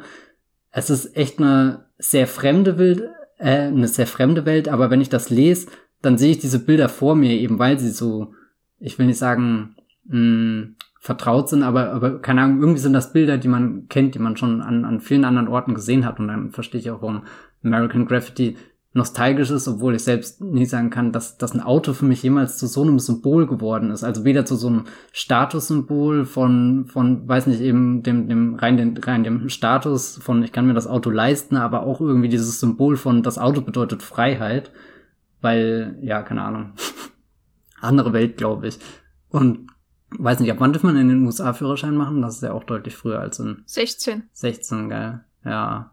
Nee, das ist ja auch eine komische Welt. 16-Jährige im Auto fahren lassen. Ja, aber eben eine Welt, wo du es brauchst. Ne? Ja, und ich meine, wenn die da cruisen, da fahren die ja eigentlich nicht so schnell, es sei denn, sie stehen beide vor einer Ampel und einigen sich darauf, jetzt ein Wettrennen zu machen. Aber ansonsten ist das ja eher so ein gechilltes, weiß nicht was, durch die Gegend halt langsam ein bisschen fahren, rumgucken, da die Lichter, da wird's langsam Abend, es wird dunkel, es wird Nacht und das ist auch genau das Gefühl, was der Film einfängt und ich war super neugierig, den jetzt wieder zu schauen, weil in der Biografie von George Lucas wird halt viel äh, Zeit damit verbracht, wie, wie er versucht, das Konzept des Films jemandem begreifbar zu machen. Also nicht jemanden, sondern den Leuten beim Studio, die den natürlich im besten Fall finanzieren sollen. Und, und da umschreibt er dann den Film als, als Musical zum Teil und, und äh, versucht da einfach diese äh, eher so, so ein Mood-Piece oder sowas zu machen. Also nichts, was man damals im Hollywood-Kino gewohnt hat. Also so, was oft drüber kommt, ist, dass Executives das Drehbuch gelesen haben und keine Ahnung hatten, was sie da vor sich hatten. Und jetzt, als ich den Film auch nochmal geschaut habe, kann ich das ein bisschen nachvollziehen, weil das ist alles dieses meandernde, naja, wir schauen mal, was so passiert. Und ich habe mich da oft an die Filme von Richard Linklater ähm, hier erinnert gefühlt, wo, wo, wo du auch einfach, da ist die Highschool dann rum, die Glocke klingelt, die Schüler gehen raus und dann hängst du halt ein bisschen mit denen ab. Oder jetzt auch ähm, an äh, hier den, den Once Upon a Time in Hollywood musste ich sehr oft denken, der, der ja auch nicht, keine Ahnung, so kompakt wie andere äh, äh, äh, Quentin Tarantino sind. Also Kill Bill ist da ja sehr zielstrebig von, wo geht die Reise hin? Wir töten Bill. Während Once Upon a Time in Hollywood, der fährt ja Brad Pitt teilweise auch nur einfach durch die Stadt, durch äh, dieses Los Angeles und du schaust ihm dazu ähm, eigentlich einer meiner Lieblingsteile in dem Film und, und American Graffiti ist das jetzt quasi in, in zwei Stunden oder, oder 110 Minuten. Übrigens, Fun Fact, der Film war viel länger, aber Universal wollte ausdrücklich einen 110-minütigen Film, was ich sehr bizarr finde. Aber das, das nur so als Information am Rande. Keine Ahnung, ob, ob da eine längere Version besser gewesen wäre oder nicht, aber es hätte George Lucas definitiv noch mehr Zeit gegeben, einfach diese, diese Jugendlichen zu verfolgen, die sich auch an so einem Punkt befinden, wo sie jetzt einfach merken, okay, dass wie wir die ganze Zeit da uns unsere Zeit verbracht haben, das endet jetzt langsam. Jetzt kommt irgendwie so ein, so ein nächstes Kapitel, da beginnt was Neues und wer weiß, ob, ob all diese Lässigkeit, die wir gerade leben, all dieses, naja, wir, wir schlendern jetzt einfach in den Abend hinein und schauen, wo wir am Morgengrauen rauskommen, das ändert sich. Und, und der, der Film nimmt da ja auch eine total unerwartete Wendung, weil wie sie da in den Abend reinschlendern, da, da hast du sofort Lust irgendwie mitzumachen, weil alles so spannend wirkt, aber dann wird auf einmal alles ganz dramatisch und, und, keine Ahnung, Herzen werden gebrochen und wilde Autorennen werden gefahren. Und es führt im Endeffekt so weit, dass, dass das Auto, mit dem du da deine ganze Jugend verbracht hast, was dich überall hingebracht hast, was Türen geöffnet hat, was zu einer ganzen kleinen Welt geworden ist, dass sich das dann überschlägt und Feuer fängt und keine Ahnung, explodiert irgendwie. Also es ist schon sehr, sehr klar, dass da dann auch irgendwo so eine Ära endet für diese jungen Menschen und sie gar nicht genau wissen, wo sie jetzt als nächstes hinkommen und, und vielleicht das auch die, die Angst drinne ist, dass sie nirgendwo hinkommen, sondern irgendwie genauso werden wie ihre Väter, die sie am liebsten ausklammern würden. Da habe ich vorhin schon drüber geredet, dass äh, die erwachsenen Menschen in American Graffiti auch keine Rolle spielen und, und wenn sie irgendwie vorkommen, dann eher in, in eben der Rolle von, naja, die verbieten irgendwas, die wollen, dass wir irgendwas nicht machen, die wollen nicht, dass wir uns ausleben, unsere, äh, keine Ahnung, Fantasien hier haben und, und was natürlich diese Fantasien ähm, befruchtet, das ist der Soundtrack, den George Lucas da gemacht hat. Und da kann man schon verstehen, warum er den Film an Studio-Boss dran äh, heranträgt und sagt, das wird Musical, auch wenn nicht gesungen wird, aber die Musik ist einfach immer da. Der, der Film ist wie eine einzige Radioshow aufgezogen. Und das ist auch wieder sowas, wo ich an die Tarantino-Filme denken musste, nicht nur den Once Upon a Time in Hollywood, sondern auch den Death Proof, der ja sehr viel von diesem Grindhouse-Kino aufgreift und dir auch das Gefühl gibt, du, du sitzt gerade in deinem Auto, hast das Radio angemacht und, und alles das ist jetzt eine äh, große Show oder in dem Fall zwei Shows zusammengefügt, ähm, die passieren und, und der American Graffiti geht genauso los. Ich weiß gar nicht, was das erste Stück ist, was kommt, aber das haut dich halt gleich rein. Das hat Knall, das fühlt sich jugendlich an und, und du würdest am liebsten in deinem, deinem Sitz mitwippen.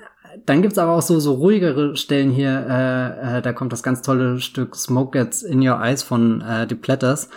Ähm, wo ich sehr froh drüber bin, dass das in diesem Film ist, weil ich habe das kennengelernt durch, äh, jetzt kommt ein ganz komischer Bogen, äh, Traumschiff Surprise von Michael Bulli Herbig. Und ich liebe dieses Stück, das ist so toll.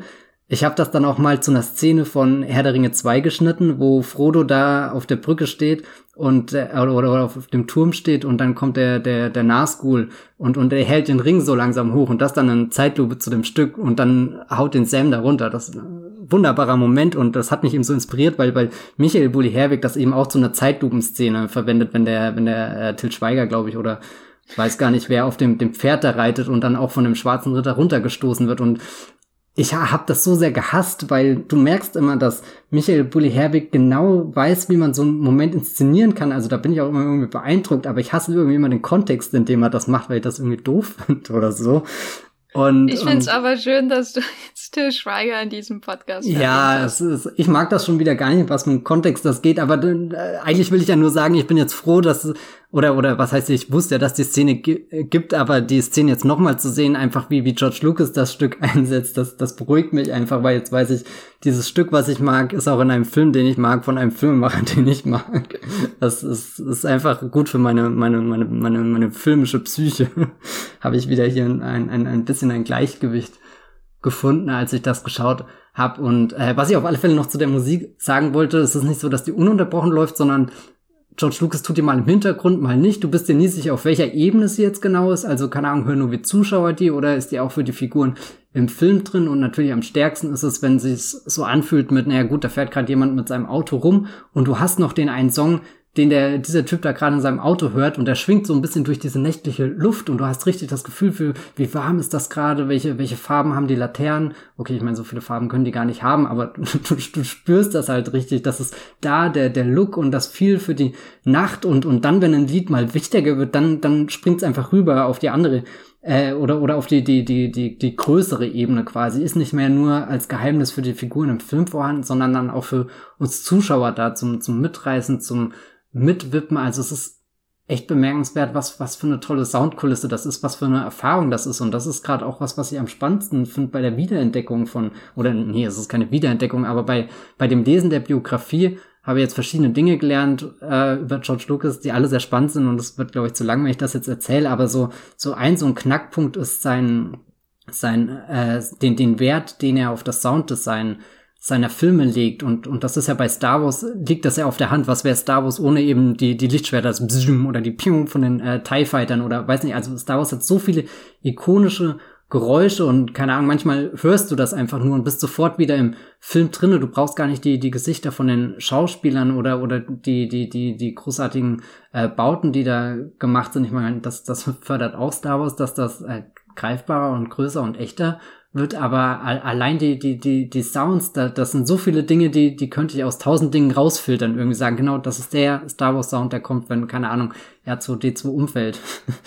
Oder so. Und, und das jetzt bei THX und ähm, American Graffiti zu beobachten, das war für mich wirklich nochmal eine sehr spannende, aufschlussreiche Erfahrung und auch irgendwie so eine Erfahrung, die mir gezeigt hat, dass äh, Star Wars da nicht von, von irgendwo kommt, dass sich da äh, George Lucas einmal hingesetzt hat, sondern dass das im Endeffekt alles schon in seinen früheren Filmen drinne war. Also so, so bei, bei THX diese ganzen Kontrollboards, die gezeigt werden, die Lämpchen, die da aufleuchten, die kleinen Schalter, die umgelegt werden. Das könnte auch schon in irgendeiner großen imperialen Raumstation ähm, spielen, die, die gerade im Begriff ist, den, den großen Laserstrahl des Todessterns zu aktivieren und ähm, THX und, und Star Wars haben natürlich noch ein paar mehr Parallelen, weil du einfach im Science-Fiction-Film dich bewegst als äh, American Graffiti, der ja dieses, ja, dieser Blick in die Vergangenheit ist, in dieses Amerika in der echten Welt, nicht in irgendeiner Fantasie ähm, Welt, aber ja, schaut, schaut euch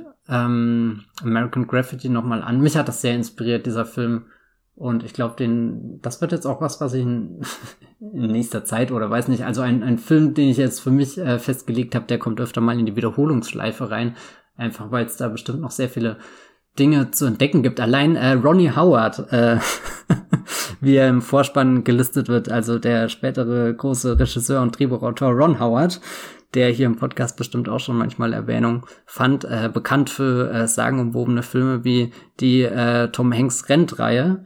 Ähm, der hat hier einen, nicht mal einen seiner ersten Auftritte, aber einen seiner ersten Auftritte, wo er sich, glaube ich, abseits vom Fernsehen und als äh, Leading Man ein bisschen behauptet und das fand ich sehr faszinierend. Auch Harrison Ford in einer kleinen Nebenrolle mit Hut und er singt und da fragt man sich auch, warum gibt es keine Musical-Szene, wo Han Solo in Star Wars singt? Hm, abschließende Gedanken.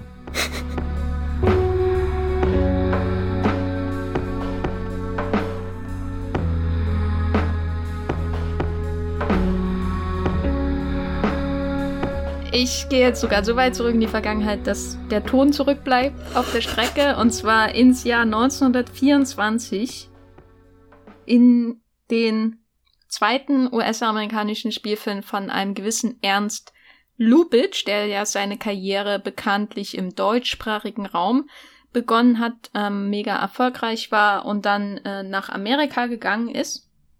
Ich rede ähm, über The Marriage Circle, die Ehe, Ehe, E, E, die Ehe im Kreise heißt er auf Deutsch, ähm, was natürlich schon darauf hindeutet, äh, worum es geht. Es geht um Ehen im Kreise, äh, um, um ja, Eheprobleme, äh, es geht um mögliche Affären und das alles in so einem ähm, in so einer spiralförmigen Struktur, die sich so windet und windet und windet und jedes Mal, wenn man denkt, man ist irgendwo angekommen bei einem, sage ich mal, Aggregatzustand oder bei einem bei einem Ende vielleicht auch, dann geht es trotzdem noch eine Windung weiter in die die nächste Richtung.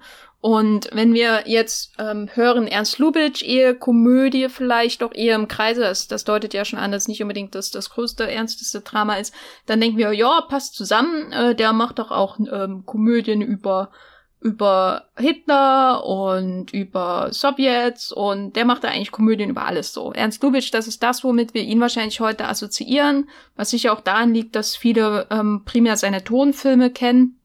Ebensowas wie Sein oder Nicht Sein oder Ninochka äh, oder Queenie Brown, über den ich hier ja auch schon gesprochen habe, oder auch meinetwegen die äh, Maurice Chevalier-Filme, über die ich hier auch schon gesprochen habe, die, die schon so ein bisschen operettenhaft musical-mäßig sind, ähm, die ich auch ganz toll finde. Aber eigentlich ist ja Lubitsch auch, ähm, sage ich mal, auf, äh, ähm, ähm, in, den, in den Fokus von Hollywood geraten damals, weil er große Historien eben gedreht hat. Und ähm, wirklich so, so aufwendige Filme. Er hat natürlich auch in, in Deutschland Komödien gedreht, ganz tolle ähm, auch, aber das ist jetzt nicht das, was er primär in den 20er Jahren gemacht hat. Das waren eben teils wirklich so, so ganz große Epen und Dramen und durchaus ernste Stoffe. Und The Marriage Circle, wie gesagt, sein zweiter Film nach ähm, Rosita, den er in den USA gedreht hat, ist jetzt eher das, wenn man den schaut, dann sieht man, das ist Proto-Lubitsch, wenn wir von Lubitsch reden im Zusammenhang zum Beispiel von dem, äh, mit dem Lubitsch-Touch, dieses besondere Etwas, das seine Komödien innehaben. Das ist wirklich, obwohl das noch kein Tonfilm ist, ist hier schon alles da, was wir mit Lubitsch-Komödien assoziieren. Es ist hier quasi schon ähm, auch im Vergleich zu seinen deutschen Komödien, die, die ich wirklich empfehlen kann, die man auch ohne Probleme im Internet findet. Ähm, genau wie übrigens auch The Marriage Circle, die ihr im Kreise, ähm, ähm, ist das wirklich schon so eine Art ähm, Blaupause. Gerade wenn man ihn ähm, vergleicht mit, weiß nicht, was wie Design for Living oder so, diese, diese durchaus etwas aufreizenden Stoffe, Komödienstoffe aus, aus den 30er Jahren, die, die er umgesetzt hat. Wir haben hier ein klassisches Merkmal von Lubitsch-Film. Es spielt auf dem europäischen Kontinent. Das ist oft so gewesen. Er hat sich Stoffe genommen, ähm, aus europäischen Operetten und ähm, Theaterstücken und die dann quasi in, in Hollywood umgesetzt. Aber diese Sehnsucht nach diesem Wiener, die nach dieser wienerischen Umgebung äh, der Jahrhundertwende K und K, ne, so ein bisschen noch so, die Monarchie schwebt noch irgendwo, die, die feinen Leute sind natürlich auch oft Thema, ähm, die, die, das findet man hier auch, das ähnliche Setting, ähm, das hat man ja auch bei den Maurice Chevalier-Film, dass es irgendwie immer so entweder direkt in, in Wien spielt oder so, oder eben bei ähm, in fiktiven Monarchien, die sehr an die habsburgische Monarchie äh, erinnern. Und hier spielt es direkt in Wien. Es geht um Menschen mit Namen wie Mitzi und Josef. Es geht eben um so so eine Wiener Gesellschaft äh, zwischen Oberschicht und Mittelschicht. Tiefer geht's äh, wird's nicht äh, in dem Film ähm, die zu viel Zeit haben, um ihre eigenen Ehen zu zerstören äh, und dann auch recht viel Zeit darauf äh, verwenden, ähm, das potenziell zu tun. Es geht äh, prinzipiell um zwei Ehepaare und dazwischen gibt's noch so ein paar einzelne ähm, ja, Planeten, die um sie kreisen äh, und versuchen einzudringen und sie zu, zu sprengen, wenn man so will. Es geht um ein glückliches Ehepaar und ein Ehepaar, das sich nicht ausstehen kann. Äh, das äh, Ehepaar, das sich nicht ausstehen kann, ähm, da das wird gespielt von Adolphe Monjou, ähm, den man von dem Monjou-Bärtchen unter anderem kennt. Äh, äh, wenn man ihn einmal gesehen hat, kann man den Bart nie wieder vergessen. Und von äh, Marie Prévost. Und die, die geben sozusagen den Auftakt dieses Films. Man sieht den Morgen, man sieht ein äh, ähm, Loch im Socken, in den Socken, man sieht, äh, die, die Hemden wurden nicht gewaschen, nur die Kragen sind noch da in, in der Kommode. Ähm, und da läuft irgendwas nicht. Er ist total, total unzufrieden mit ihr. Er denkt, sie hat Affären und er will die Scheidung, setzt einen Privatdetektiv auf sie an. Äh, und dann lernt man das ähm, glückliche Ehepaar kennen. Äh, man sieht sie beim Frühstück. Es gibt so einen großartigen, wunderbaren, ganz tollen, mir fallen bestimmt noch andere übertriebene, lobpreisende Worte ein, äh, äh, Shot, wo man sie erst so ähm, sieht am Tisch, äh, wie sie sich äh, ähm, langsam umarmen und dann äh, gibt es so einen Shot von dem von der Kaffeetasse und einem einzelnen äh, Frühstücksei, was da steht. Und die Frau schiebt erst das Frühstücksei, also man sieht nicht die Köpfe, man sieht nur ihren Arm und ihre Hand, wie sie das Frühstücksei wegschiebt, dann schiebt sie den Kaffee weg äh, und dann äh, greift sie mit dem Arm quasi um den Mann herum oder es ist vielleicht auch andersrum, ist der Mann, na egal. Hauptsache, da ist ein Ei und ein Kaffee und die werden weggeschoben und es gibt eine leidenschaftliche Umarmung, den Kuss kann man sich vorstellen und damit sind quasi schon die Pole äh, in dieser Komödie ausgemacht. Und dann äh, passiert es eben, dass die Frau aus dem unglücklichen Ehepaar ähm, sich an den Mann aus dem glücklichen Ehepaar versucht heranzumachen. Das ist noch eine Untertreibung. Sie drängt sich ihm auf.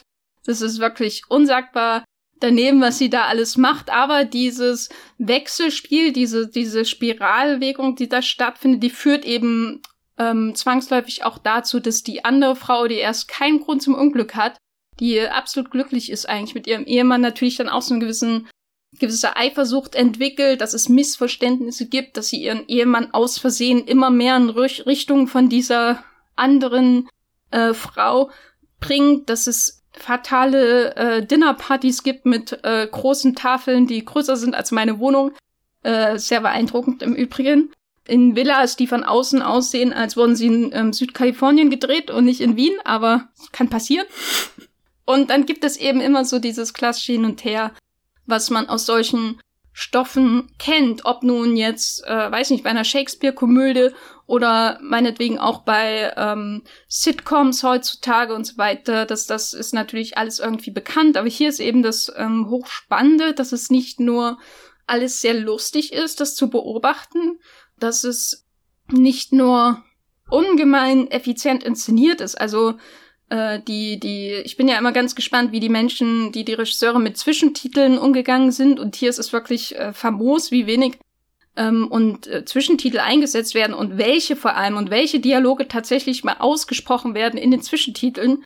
Ähm, das ist alles ähm, super spannend, super effizient inszeniert. Das hätte ich jetzt von Lubitsch auch nicht unbedingt anders erwartet, weil das macht ihn aus, so, so visuell zu inszenieren. Aber was mir wirklich über den ganzen Spaß und über die visuelle Inszenierung hinaus, ähm, was mir wirklich gefallen hat, ist, dass er äh, oder dass die Figuren nicht nur lustige Schablonen sind. So, ähm, was bei solchen Gesellschaftskomödien, wo äh, Eheleute sich gegenseitig sabotieren und äh, eben so Missgeschicke passieren, Missverständnisse und sich alle irgendwie am Ende doch betrügen, eben sehr schnell passieren kann, was ja auch Spaß macht, das zu beobachten.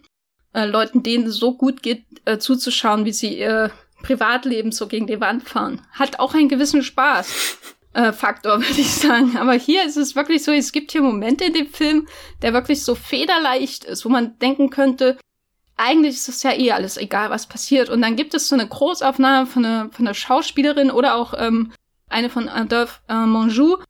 Die kann ich ja mal beispielhaft nennen. Es gibt erst eine am Anfang, wo er, wo er erst im Fenster schaut und sieht, dass seine Frau ähm, mit einem Mann einsteigt. So, und er ist die ganze Zeit so drauf gebürstet, ich muss äh, mich von ihr scheiden lassen. Ne? Ich muss noch einen guten Grund finden. Deswegen bringt er dann eben auch den Privatdetektiv ähm, in, in, hinein. Und dann sieht er, wie sie da, da einsteigt und ähm, es ergibt sich so ein ganz langsames Lächeln auf seinem Gesicht, was natürlich sehr fies ist, ne? weil eigentlich denkt man, hm, müssen nicht ähm, traurig sein, dass seine Ehe gerade im Bach runtergeht. Und dann gibt es viel, viel später im Film ohne jetzt zu spoilern oder so, sofern man das spoilern kann, eine Szene, wo man ihn wieder sieht und er hat erst so ein Lächeln im Gesicht und dann fällt das so alles nach und nach in sich zusammen.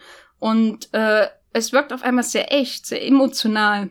Echt, was da passiert. Und das gibt's bei mehreren Figuren, wo allein durch den Einsatz der Großaufnahme und natürlich die Anleitung der Schauspieler ähm, so eine, ja, so, so, so für sage ich mal, zehn Sekunden immer äh, maximal, ich habe nicht mitgezählt, ähm, das Gefühl entsteht, da ist was da, was verletzt werden kann und was verletzt wird und wo es um etwas geht.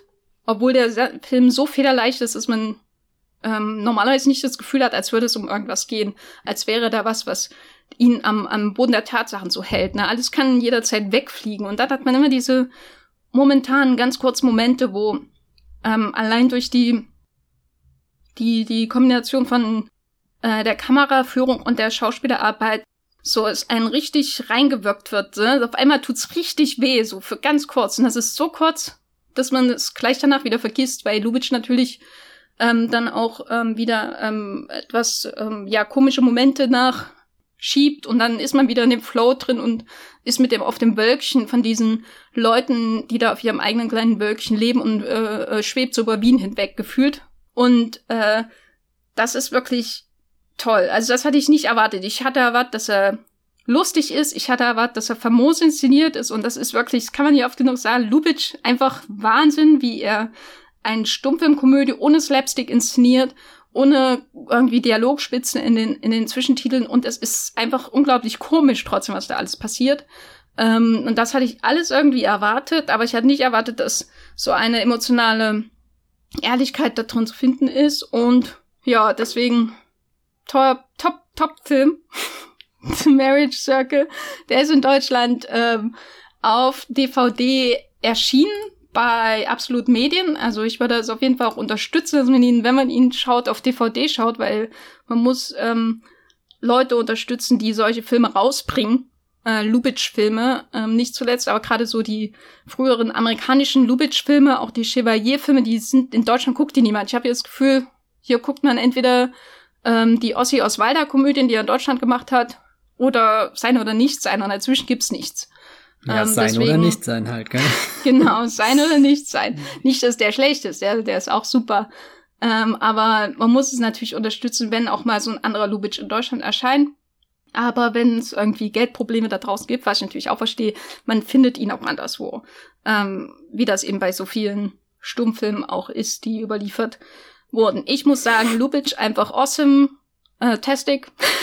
ist, ist ein ähm, fantastischer Regisseur und ich freue mich über jeden Film äh, von ihm, den ich zum, zum ersten Mal schaue. Und in diesem Fall habe ich mich auch sehr über The Marriage Circle, die Ehe im Kreise, gefreut.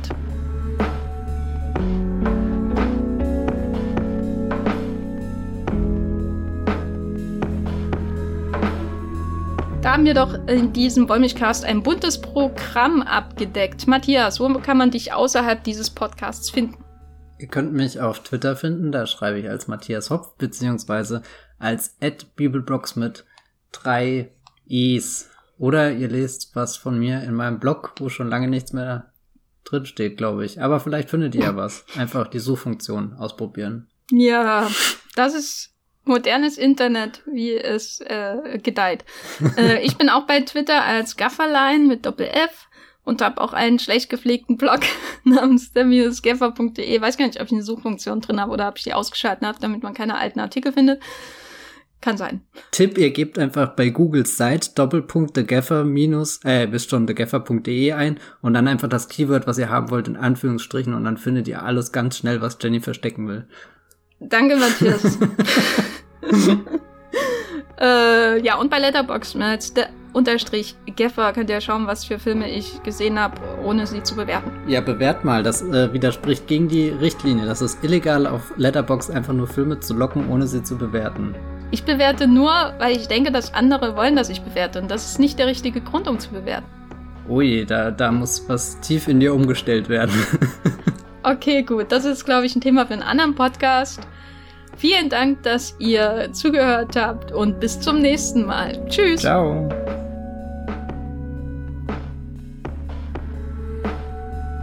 Der Wollmilchcast wird produziert von Matthias Hopf und Jenny Jeckel. Unser Intro und Outro stammt aus dem Song Slam Canto von Kai Engel.